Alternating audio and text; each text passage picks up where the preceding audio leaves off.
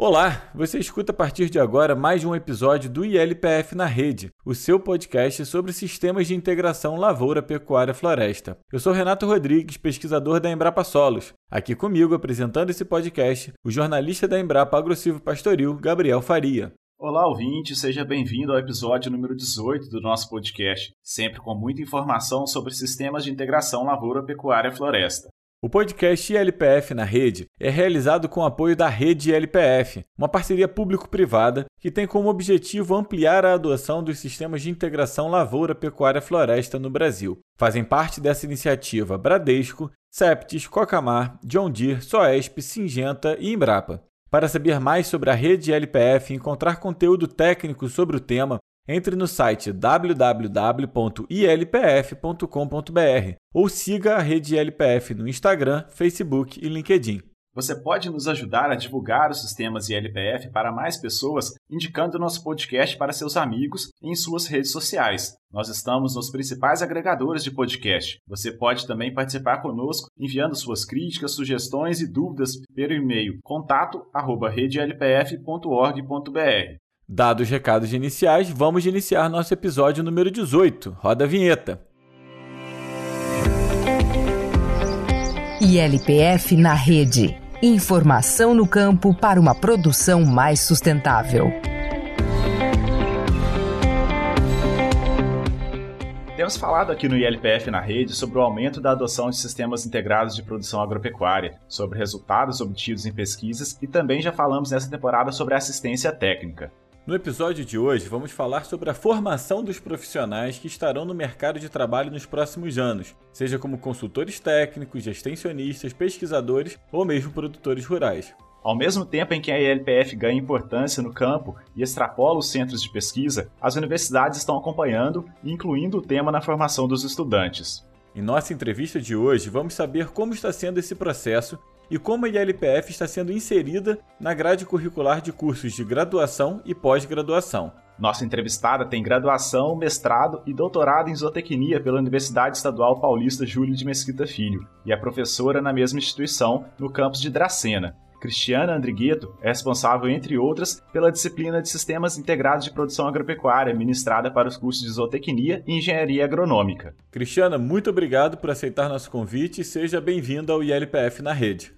Eu que agradeço o convite, é uma grande satisfação estar aqui com vocês no dia de hoje para falar um pouquinho aí sobre o ILPF e o nosso trabalho na universidade. Como a gente falou aqui na introdução, né, o tema ILPF vem ganhando importância nos últimos anos, né, cada vez maior adoção no país, maior interesse dos produtores também pelo tema, pela adoção né, das diferentes configurações de ILPF. Essa expansão ela tem se refletido também nos cursos de graduação e pós-graduação?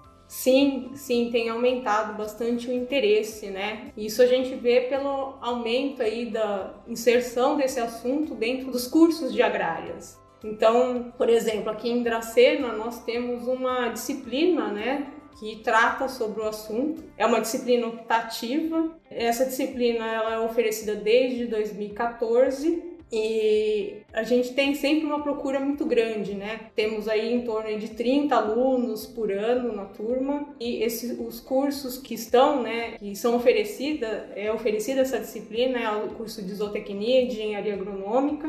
E a gente também aqui está estruturando uma disciplina para pós-graduação também, né? Então, nesse processo de estruturação para oferecer para o programa de pós-graduação em ciência e tecnologia animal. É, essa nossa disciplina aí ela tem uma colaboração né, de outros professores, então eu sou responsável, outros professores também colaboram com a disciplina. Então uh, temos o professor Geocilo Patini, a professora Carolina Bonini, o professor Vitor e o, também o pesquisador da ACTA, né, que, de Andradina, que é o Gustavo é, Pavão Mateus. E aí cada um né, é, aborda aí dentro da disciplina a sua área aí mais específica, né? Então eu falo mais da parte animal, o professor Gelsi mais da parte de, da forragem, do componente forrageiro, o professor Vitor do componente arbóreo. E a gente sempre tenta abordar, né? A gente tem, faz esse exercício de abordar, sempre respeitando as, as interações entre os componentes, né? A gente especifica determinado componente, por exemplo, a produção animal, mas nunca esquece dessa interação, né? Tem que sempre abranger dessa forma.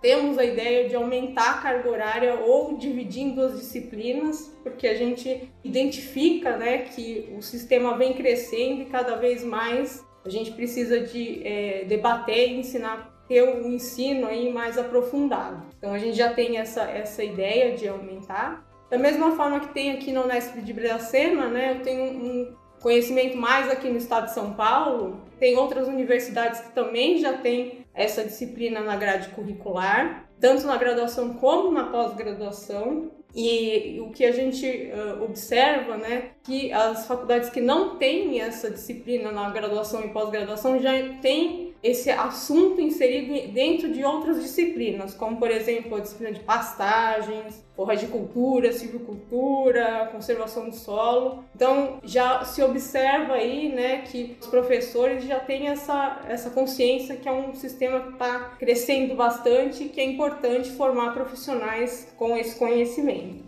Eu tenho um contato maior aí com professores do curso de zootecnia, né? E o que eu vejo que muitos deles, né, principalmente aqui na Unesp, né, que eu tenho um contato maior, tem a intenção, os coordenadores, de é, colocar esse assunto como uma disciplina também, o ILPF como uma disciplina. Muito legal ver essa trajetória né, dessa disciplina, nascendo dentro do, de um curso e ganhando uma proporção aí para outros departamentos da universidade e para outras universidades. A gente vai voltar um pouquinho nisso também de outras universidades, mas ainda na trajetória dessa disciplina, né, já são aí sete anos ministrando essa disciplina e por mais que a base da disciplina se repita todo ano, conta mais um pouquinho para a gente da trajetória dessa disciplina desde o início. Vocês tiveram que mudar muitos rumos da disciplina de acordo com o que ia acontecendo no campo? Como é que foi essa adaptação do, do conteúdo, né, da ementa dessa disciplina? Como a gente tem aí um, um, sistema que é muito dinâmico e ele é, muda, a gente tem uma inserção de componentes, né, de espécies que antes, um tempo atrás, eles não faziam parte do sistema e hoje fazem parte do sistema. Então a gente sempre está mudando e atualizando a disciplina. Isso é fundamental para a gente formar um profissional mais preparado aí para o, o mercado de trabalho. E como eu falei, né, gente, nós temos aí a intenção, por esse motivo, né, por ser um, um sistema dinâmico, que ele tem uh, uma mudança, porque a gente tem várias características aí dentro do Brasil, né, de regiões, de clima, solo, relevo, de mercado. Então, nós temos sempre que estar é, com essa visão, né, de atualizar a disciplina durante o caminhar dela, né? Então a, a, disciplina que era no início, né, já teve a inserção de mais conteúdo e uma atualização dela em relação ao que é oferecida hoje. E por isso também que a gente tem essa, essa ideia, né, de aumentar a carga horária ou criar outra disciplina. E você comentou, Cristiana, que hoje você tem turmas aí com 30 ou mais alunos, né? Desde o início vem se mantendo esse número ou você tem notado maior interesse dos alunos pela disciplina? E ainda uma outra pergunta dentro disso. O interesse é maior dos alunos de zootecnia ou de engenharia agronômica? Desde o início a gente teve houve um aumento sim da procura, tá? É, nas últimas turmas aí eu te, cheguei a ter turmas de 40 alunos, né? Eu fiz uma média aí dos anos, mas tem aumentado sim, os alunos têm observado aí a importância e também por nós, né, eu, eu e o professor Gelson e outros professores desenvolverem trabalhos na área, eles têm um conhecimento, têm uma visão né, já mais sobre a importância aí do, do, da, do ILPF. Né? E a outra pergunta? Sobre o interesse, são mais alunos de qual curso? É dividido, tá? Vamos dizer assim, meio a meio. Zootecnia, agronomia, não tem assim uma discrepância, é sempre é, bem equilibrado. Em relação a, aos professores dessa disciplina, né, você já mencionou um pouco que tem vários professores que dão parte da disciplina, né? Como é que funciona? Cada um fala um pouco sobre a sua área ou todos são especializados em LPF, né? Tipo, um especialista em generalidades, né? A gente tem. É, é engraçado como isso aconteceu em várias áreas do conhecimento, né? E, na, e no agro não é diferente. A gente teve uma fase há, há duas décadas atrás onde o especialista era muito valorizado, né? Fico brincando aquela coisa assim, o ortopedista que cuida do joelho direito. Se você tiver uma dor no joelho esquerdo, você tem que procurar outro especialista. No caso do agro, acabou acontecendo um pouco disso também. E a ILPF vem no movimento contrário, assim como a gente tem em outras áreas também. Então, são generalistas, mas um generalista diferente, que né, antigamente falava que o generalista era aquele que sabia pouquinho de cada coisa. Na ILPF, não. Gente, o especialista tem que saber muito de tudo. Como é que funciona isso na disciplina? Você tocou um ponto bem importante, né? Todos esses professores que eu citei têm pesquisas em, no ILPF, então vou citar, então voltar eles, né? O professor Gelsi, ele tem um experimento, né? Também em ILP, né? Ele trabalha mais com ILP, com uma empresa, que é a empresa Facholi. Então ele trabalha com o sistema e também tem aí um conhecimento geral, vamos dizer assim, da forma como você disse, né? Do, do sistema como um todo. Mas ele é um ele é professor de, da área de pastagem, então ele pesquisa mais, trabalha mais, né? Trabalha com o sistema como um todo, mas tem um conhecimento aí mais voltado aí para a parte de, das forrageiras, né? O Gustavo Pavão Mateus é o pesquisador da APTA, que é a Agência Paulista de Tecnologia dos Agronegócios, lá em Andradina. E o experimento que eu conduzo é uma parceria com a APTA de Andradina e eu sou coordenadora aqui pela Unesp de Dracena e ele lá pela APTA. Então também ele trabalha aí com o sistema. A professora Carolina Bonini, ela auxilia tanto o professor Gelsi como eu, né, que a gente tem nós somos coordenadores dessas áreas, na parte física do solo. E o professor Vitor também trabalha junto com a gente, faz, desenvolve algumas, algumas pesquisas conosco lá em Andradina. Então, todos os professores, eles têm um conhecimento do sistema como um todo, mas trabalham mais especificamente com alguns pontos. E no meu caso, né, eu coordeno essa área lá da APTA, né? Colaboro um pouco lá com o professor Geossi na área animal e a minha área é, eu te, vejo também o sistema como um todo, mas a minha pesquisa é mais voltada para a produção de bovinos de corte em sistemas integrados de produção agropecuária. Cristiano, antes da gente entrar no, no assunto da pesquisa, mais uma pergunta relacionada ao ensino. E como é que está no estado de São Paulo, acho que você deve ter um conhecimento maior, a introdução das disciplinas de integração lavoura-pecuária, floresta, ou de sistemas eh, integrados de produção? No estado de São Paulo, né, o conhecimento que eu tenho é que, como eu falei, a maior parte da, das faculdades, né, elas inserem esse conteúdo dentro das disciplinas, né, então, as, as, faculdades, as faculdades aí que eu tenho conhecimento que tem né, é, a disciplina no currículo é aqui Dracena, é, a Unoeste também tem a parte de, é, tanto na graduação como na pós-graduação. A Unesp de Botucatu também tem uma disciplina na, na pós-graduação de zootecnia. Mas de forma geral, né, pode ser que até tenha, não sei se eu posso ter não citado alguma, né, por desconhecimento, mas a maior parte dos cursos de agrárias, eles é, inserem esse conteúdo dentro das disciplinas. Então, por exemplo, colocam é, o conteúdo dentro da disciplina de bovino de corte, conservação do solo, pastagens, forragicultura. Então, os professores já veem essa importância né, do, do, do, sistema, o crescimento, né, que é, é, nítido aí do sistema, e acabam inserindo essas disciplinas dentro, essa, esse conteúdo dentro das disciplinas já existentes. E temos uma, um movimento aí, né, conversando com coordenadores de curso, que é um movimento que eles têm a intenção de criar uma disciplina, uma disciplina optativa, por entender, né, que o sistema é um sistema em crescimento e o profissional tem que sair preparado para ele. Você citou um experimento de, longo, de longa data aí que tem com o sistema de LPF que vocês usam também durante dentro da disciplina, né, para trabalho de campo.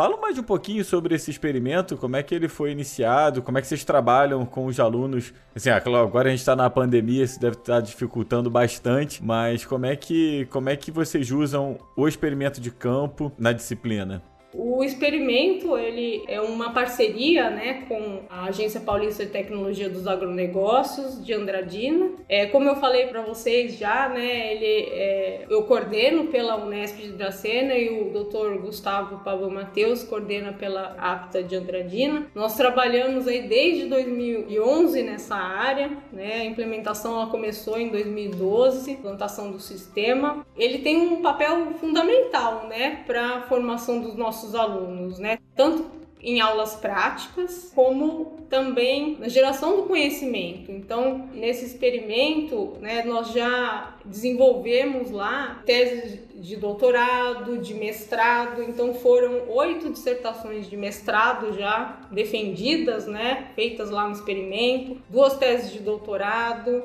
tivemos dez iniciações científicas, tivemos vários trabalhos de conclusão de curso, né, então mostra aí, né, que esse trabalho ele é, contribui tanto para essa questão das aulas práticas, como também né, para a parte de pesquisa, de desenvolvimento de tecnologia que os alunos estão inseridos, né? Visto aí quantas teses já foram defendidas e finalizadas aí também em iniciação científica. Cristiana, nós conversamos antes dessa entrevista, né? Falava um pouquinho desse trabalho. Você falou sobre a questão do planejamento, como é que foi para montar esse experimento. Conta pra gente como é que foi esse processo e como que ele é, qual é o croquis dele, o que, que vocês estão, como que ele foi montado. Bom, vamos lá então. Nós escolhemos a área, que era uma área que estava em processo aí de degradação, tinha é, uma baixa fertilidade, muitas daninhas, não tinha um processo erosivo, mas ela tinha já uma baixa fertilidade. Então nós escolhemos aquela área para trabalhar, para recuperar com o ILPF. E aí, no, no, no, primeiro semestre de 2012, nós começamos a visitar né, algumas áreas né, que já tinham sistema, propriedades, para conhecer melhor o sistema e também para é, tentar encontrar um, tratamentos que seriam aí mais interessantes da gente estudar, o que estava precisando né, naquela época. Nós fomos visitar, uh, tivemos uma contribuição muito grande aí da Embrapa, né? Nós fomos na Embrapa Gado de Corte, lá em Campo Grande. O Roberto Giolo de Almeida nos ajudou muito né, nessa questão da construção do experimento. Também tivemos muita ajuda do Armindo Kischel, né, que infelizmente não está mais conosco, mas ele foi uma pessoa que nos auxiliou muito né, nessa formação aí do, do experimento. Também fomos visitar a área lá da Embrapa Pecuária é, Sudeste, né, em São Carlos. Quem nos recebeu lá foi a Maria Luísa Nicodemo. Também fizemos visitas na Apta de Votuporanga, que eles têm lá um, um, sistema, né? Quem nos recebeu foi o Vander Borges. Então, nós, dessa forma, né, foi muito importante essas visitas para a construção do experimento, né? E a Embrapa, ela tem uma influência muito grande aqui nessa construção aí, nós tivemos uma, um auxílio muito grande aí deles. Então, nós, depois de todas essa, essas visitas, né, nós acabamos decidindo pelos tratamentos. Então, é, nós temos um sistema que é só integração lavoura-pecuária, outro que é integração lavoura-pecuária-floresta com uma linha de eucaliptos, integração lavoura-pecuária-floresta com três linhas de eucaliptos. Nós iniciamos aí a área, né? Nós fizemos plantio de soja no final de 2012, colhemos essa soja em 2013, então isso foi para todos os tratamentos. Fim de 2012 até início de 2013, nós começamos a plantar os eucaliptos. Na sequência, nós entramos com milho, consorciado com a braquiária marandu, no final de 2013, e colhemos em março de 2014 o milho, né? E já tínhamos ali formado a pastagem com braquiária marandu. A partir aí do, do ano de 2014, né, em torno aí de 18 meses após a implantação, nós já conseguimos entrar com os animais e iniciar o experimento. Nós plantamos lá o eucalipto em nível, né? Porque a gente tem uma declividade do terreno e a distância entre as linhas dos eucaliptos e os, renques, no caso do, do três linhas, né? é de 17 a 21 metros, né? Nós, por ser um terreno em declive, nós não conseguimos fixar aí uma, a mesma distância para todos os, os né? Então, a, a distância é de 17 a 21 metros e no tratamento com uma linha, nós temos uma densidade de árvores de 187 árvores por hectare e no de ILPF 3 linhas, 446 árvores por hectare. Cristiano, muito legais os arranjos desse experimento, bem interessante. Mas fala um pouquinho pra gente de quais são os indicadores, os principais indicadores que vocês estão estudando aí dentro. Se vocês estão estudando algum componente além do aspecto agronômico ou técnico, como indicadores ambientais, e, quais foram os principais resultados que vocês já obtiveram desse experimento? Nós já fizemos a avaliação aí da parte de características do solo, características da forragem, comportamento animal, desempenho animal, é, as características de carcaça e qualidade de carne, né? Avaliamos aí o crescimento da, das árvores, né? Bem como aí o custo de implantação também foi avaliado. Então a gente tem aí uh, vários trabalhos que já foram desenvolvidos. Eu vou tentar resumir aqui alguns principais dados, né? Em relação à implantação, né, nós observamos que a receita, né, produzida com a venda da soja e do milho, ela cobriu o investimento feito tanto é, para a implantação do sistema ILPF uma linha como o sistema ILP. Já o ILPF três linhas, a gente não conseguiu é, cobrir todos os custos da implantação. É, e aí, quando eu falo nesses custos de implantação no LPF uma linha, a gente é,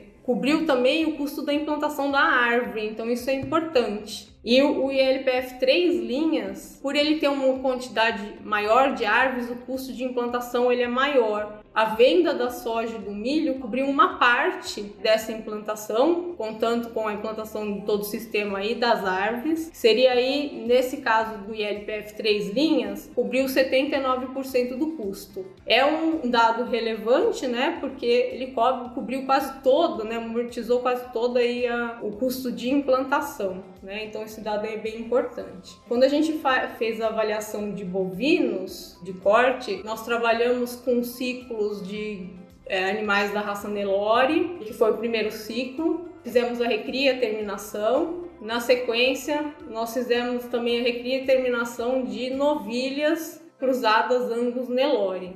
Não dá para eu falar assim da produção animal sem falar do, um pouco do pasto, né?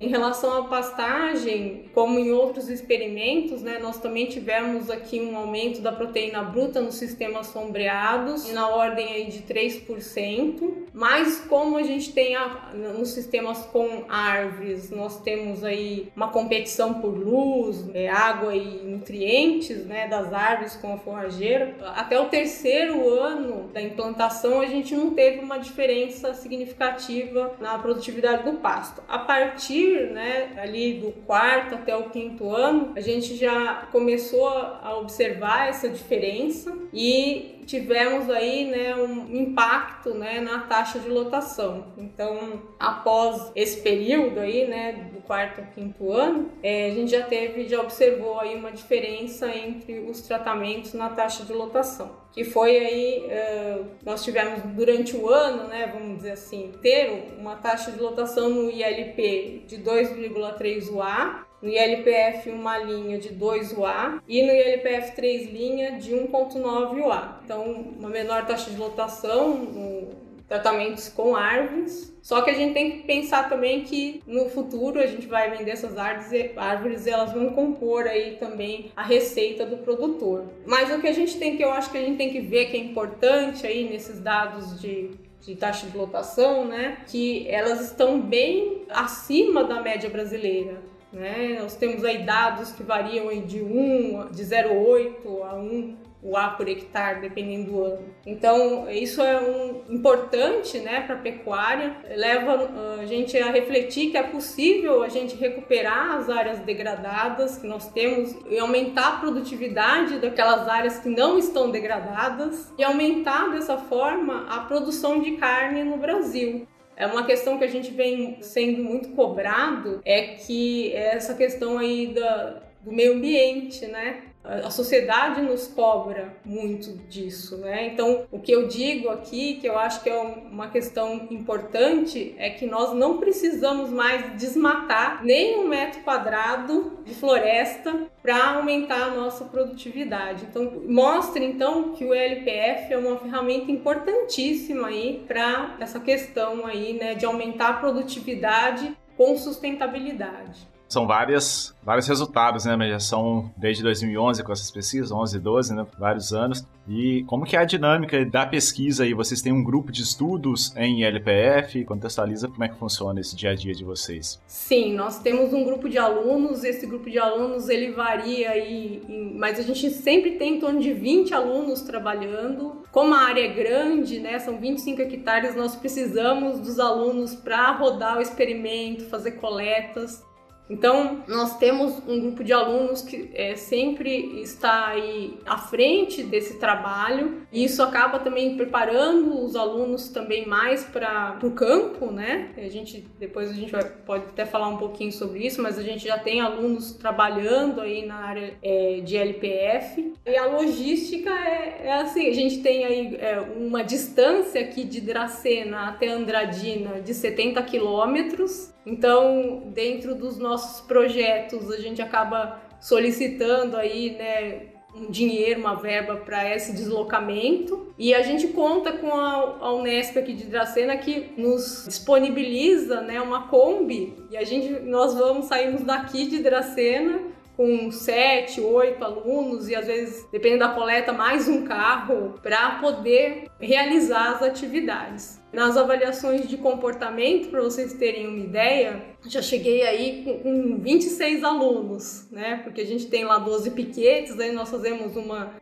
trocamos, né, de períodos em períodos por causa do calor, né? Então a gente chegou já aí com 25 alunos. É lógico que não são todos que ficam na área, né? A gente tem uma casa lá no qual a gente permanece para fazer comida, para descansar. Mas esse trabalho não seria possível se a gente não tivesse a contribuição dos alunos, dos funcionários da APTA. É uma parceria mesmo, tanto do lado da APTA como da Unesp de Dracena. Cristiana, pensando nesse perfil de aluno que está sendo formado por vocês, pelo grupo, nesse trabalho tão legal que vocês estão fazendo, como é que esse aluno está saindo da universidade e entrando no mercado de trabalho com esse conhecimento todo adquirido em LPF?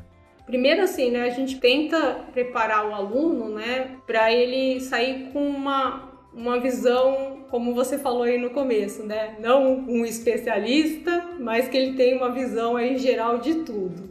Ele precisa saber, né, tanto da lavoura, né, da parte do manejo, da colheita, dos tratos culturais, como do manejo, alimentação do, do animal, é, do manejo das árvores, do plantio das árvores, do planejamento, né? Tem que ter planejamento. Então, a gente tenta preparar o aluno com essa visão e o que a gente observa, né, que esses alunos eles têm tido uma boa inserção no mercado de trabalho. Para vocês terem uma ideia, aí a gente tem alunos que desde a pós-graduação, né, que saem aí da, da, iniciação científica, já entram na pós-graduação, mestrado, doutorado, e temos alunos que estão trabalhando em, em, fazendas, tem um aluno nosso que ele trabalha na Agraer e ele faz trabalhos com os produtores na área de LP, temos também aí é, alunos que estão dentro das universidades, né? até conversei com alguns, né? E eles não têm a disciplina específica, mas também já colocam um conteúdo dentro das suas disciplinas. Então a gente tem aí, nós estamos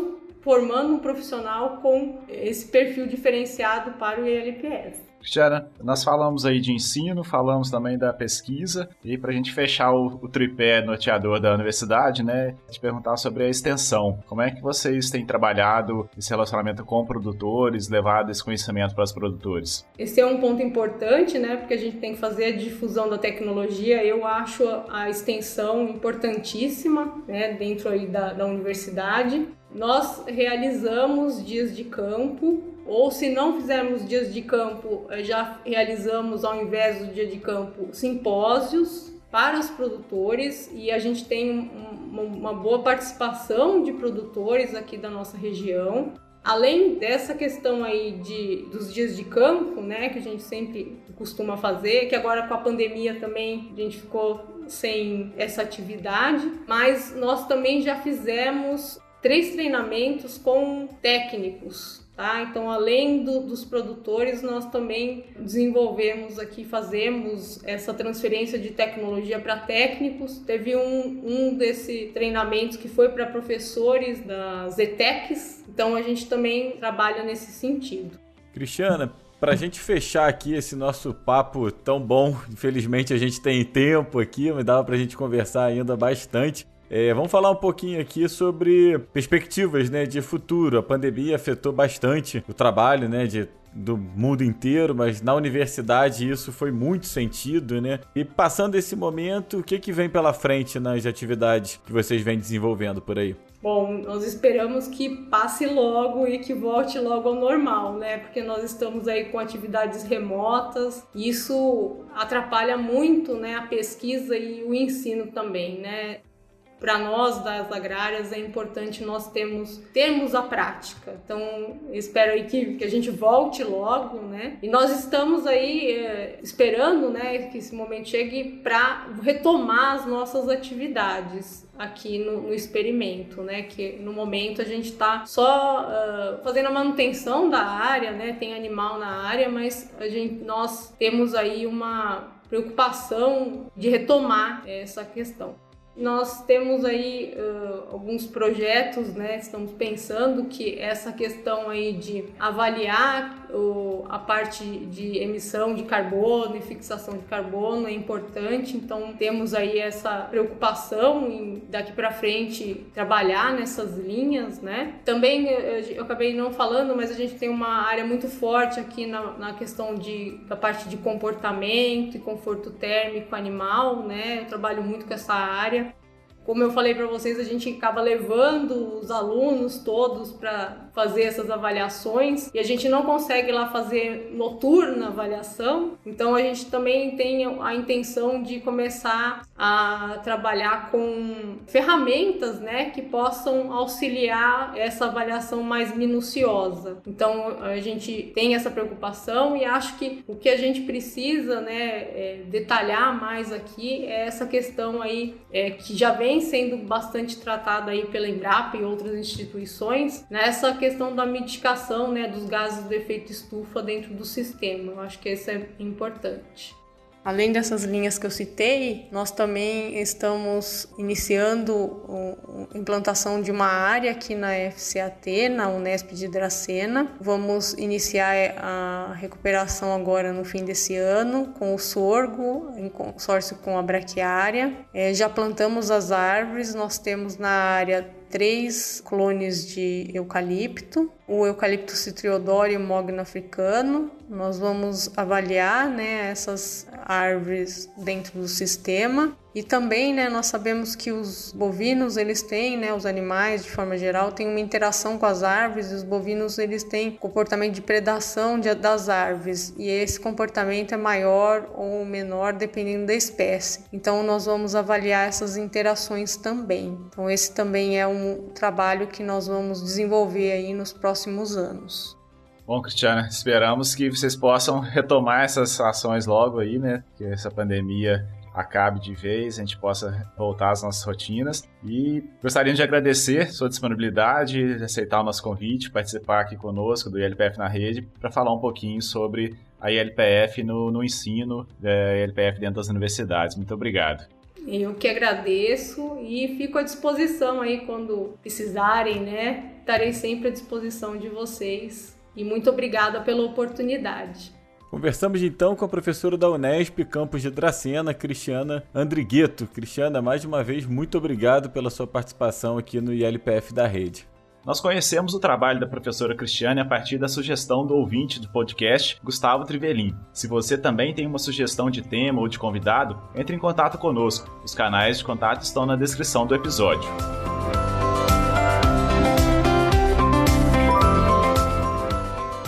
Falando em participação, você também pode indicar para nós produtores de técnicos que já utilizam alguma configuração de LPF para contar aqui sobre sua experiência. Acreditamos que, pelo exemplo de quem já está fazendo integração de sistemas, outras pessoas possam identificar semelhanças com sua realidade e se inspirar. Por esse motivo, a cada episódio buscamos trazer relatos de produtores em diferentes regiões do país, em diferentes biomas e com diferentes perfis de propriedades e de sistemas de LPF. No episódio de hoje, vamos conhecer a experiência da Fazenda Barbosa, que trabalha com integração lavoura-pecuária e integração lavoura-pecuária-floresta em Brejo, no Maranhão. A propriedade fica na região conhecida como Matopiba, localizado na interseção entre os estados de Maranhão, Tocantins, Piauí e Bahia. Quem nos conta mais é o Luiz Fernando De Vicari, Olá, meu nome é Luiz Fernando De Vicari e trabalho na Fazenda Barbosa. A fazenda se localiza no município de Brejo, região leste maranhense. Trabalhamos com o sistema de integração lavoura-pecuária e integração lavoura-pecuária e floresta. O sistema de integração lavoura-pecuária começou a ser utilizado no ano de 2010, há 11 anos atrás. Inicialmente foi utilizado em 10 hectares e foi aumentando a área gradativamente, ano a ano. Hoje ele é utilizado em torno de 20% da área é, em 150 hectares. O sistema de integração lavoura-pecuária-floresta foi instalado no ano de 2016 em 3 hectares e hoje estamos trabalhando ele em 20 hectares. A Fazenda, em 2010, procurou a Embrapa Meio Norte com o objetivo de conseguir é, uma tecnologia que tivesse por finalidade a melhoria do perfil do solo e foi nos apresentar esse sistema. Desde então, a Fazenda dobrou a quantidade de matéria orgânica e CTC no solo e tivemos uma média de produtividade de 6,2 sacos a mais por hectare, essa média dos últimos 10 anos. Sobre a forma de implantação, na área de ILP, nós plantamos o milho e o capim, o capim utilizado é a brisanta marandu, no mesmo dia, dando sempre preferência para sementes nuas e com alto VC.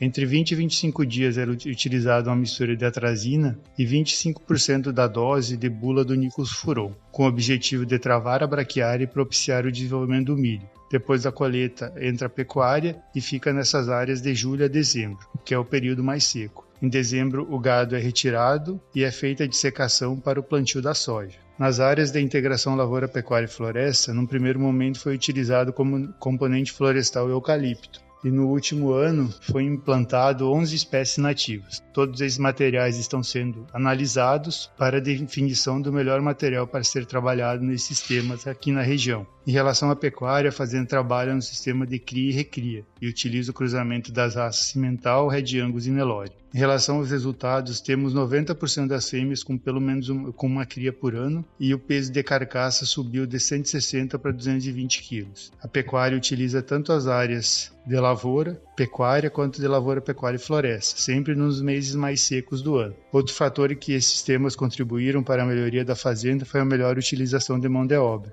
Antes era difícil conseguir trabalho para todos os funcionários no período seco. Hoje temos a manutenção de cerca e cuidado com o gado. As maiores dificuldades encontradas foi a seleção do material de capim mais adaptado aqui para a região, visto que a Brachiaria rusiensis, um dos materiais mais utilizados no país, não se adaptou aqui. Então foram testados vários materiais até chegarmos à Brisanta Marandu. Em relação à integração lavoura-pecuária, o principal problema é o que fazer com a madeira. Aí esse problema ainda não foi solucionado. A dica que damos é começar um trabalho desse consórcio em uma pequena área e ir computando os resultados. É um sistema que não tem como dar errado, visto que além de propiciar maiores ganhos, ainda propicia melhor utilização da mão de obra da fazenda. Este foi Luiz Fernando De Vicari, que nos contou a experiência da Fazenda Barbosa com ILP e ILPF na região do Matopiba. Se você quiser conhecer outras histórias de produtores que usam sistemas de LPF, acesse o site www.ilpf.com.br e clique no menu Quem já usa. Se tiver uma sugestão de uma propriedade que você conhece ou quer contar a sua experiência com o ILPF, entre em contato conosco pelo contato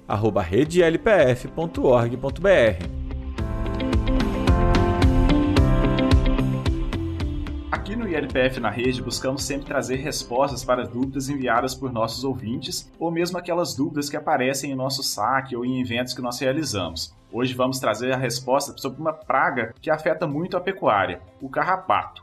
Já vimos que o conforto térmico gerado pela sombra em sistemas silvipastoris melhora o bem-estar e o desempenho do gado. Mas será que essa melhor ambiência também favorece a ocorrência de carrapatos? Como deve ser feito o manejo de controle nesses sistemas? Quem vai responder essas perguntas será o pesquisador da Embrapa Agro Pastoril de Sinop, Mato Grosso, Luciano Lopes. Bom, pessoal, sobre carrapatos em sistemas ILPF, aqui na Embrapa Agro Pastoril nós temos dois sistemas envolvendo pecuária. No primeiro sistema de LPF, nós temos pecuária leiteira, onde ainda não foi feito qualquer tipo de avaliação da incidência de carrapatos é, nos bovinos que estão presentes sendo manejados nessas áreas. Sobre o sistema de gado de corte, que é outro sistema que nós temos aqui envolvendo sistemas consorciados, a gente não percebe nenhuma alteração de incidência desses ectoparasitos no gado. Ou seja, a gente trabalha com gado Nelore, que é o mais representativo do, da região e, sobretudo, do nosso país. E pela sua resistência, pela capacidade de eliminar esses ectoparasitos, enfim, são uma série de adaptações que esses animais têm dessa raça. Né, dos animais zebu aí, a gente não encontrou qualquer tipo de alteração é, além do esperado. Na verdade, o que a gente percebe é, é uma incidência muito baixa. Praticamente a gente não, não tem demanda nenhuma ao longo do ano de qualquer tipo de controle para esse ectoparasito ou seja, o sistema não interfere aumentando a incidência desses ectoparasitos devido às condições microclimáticas. O que a gente tem é uma referência de literatura. Na literatura, existem alguns trabalhos mostrando a redução desses carrapatos em sistemas integrados, justamente pela maior riqueza de fauna edáfica nessas áreas. Ou seja, é, incidência de predadores capazes de ingerir larvas desses ectoparasitos, né, desses, desses carrapatos que estão presentes nas pastagens, reduzindo sua incidência e, consequentemente, quebrando o ciclo, diminuindo o número de, de teleógenas, né, que são as fêmeas adultas aí. E enfim, a quebra desse ciclo é suficiente para reduzir a infestação dos animais. Então, é, o que a gente tem, que a gente pode falar, a gente se baseia, na verdade, são esses dados de literatura onde alguns trabalhos mostram uma maior riqueza de fauna edáfica em sistemas silvopastoris e essa fauna funcionando como controle biológico, reduzindo a incidência desses parasitos nas pastagens e, consequentemente, nos animais. Um abraço, espero ter sido útil para alguns de vocês aí, pelo menos. Obrigado. Ouvimos aí o pesquisador da Embrapa Agro Pastoril, Luciano Lopes, explicando sobre o manejo de carrapatos em sistemas silvipastoris. Se você também tiver uma dúvida sobre ILPF, envie para nós pelo WhatsApp 66 99232 1901. Se preferir, pode mandar por e-mail também. Relembrando, o endereço é contato@redelpf.org.br. Estamos chegando ao fim do nosso episódio de número 18 do ILPF na rede. Agradecemos a você que nos ouviu até aqui e pedimos que nos ajude a divulgar esse canal. Estamos nos principais agregadores de podcast. E para você que quer saber mais sobre ILPF, acesse o site www.ilpf.com.br. Lá você encontrará muitas informações, notícias, agenda de eventos, vídeos, palestras, publicações técnicas e científicas, entre outras informações. Esse podcast foi produzido e apresentado por mim, Gabriel Faria, e por Renato Rodrigues. A edição é da Altia Podcast. A iniciativa é da Associação Rede LPF. Até o próximo episódio.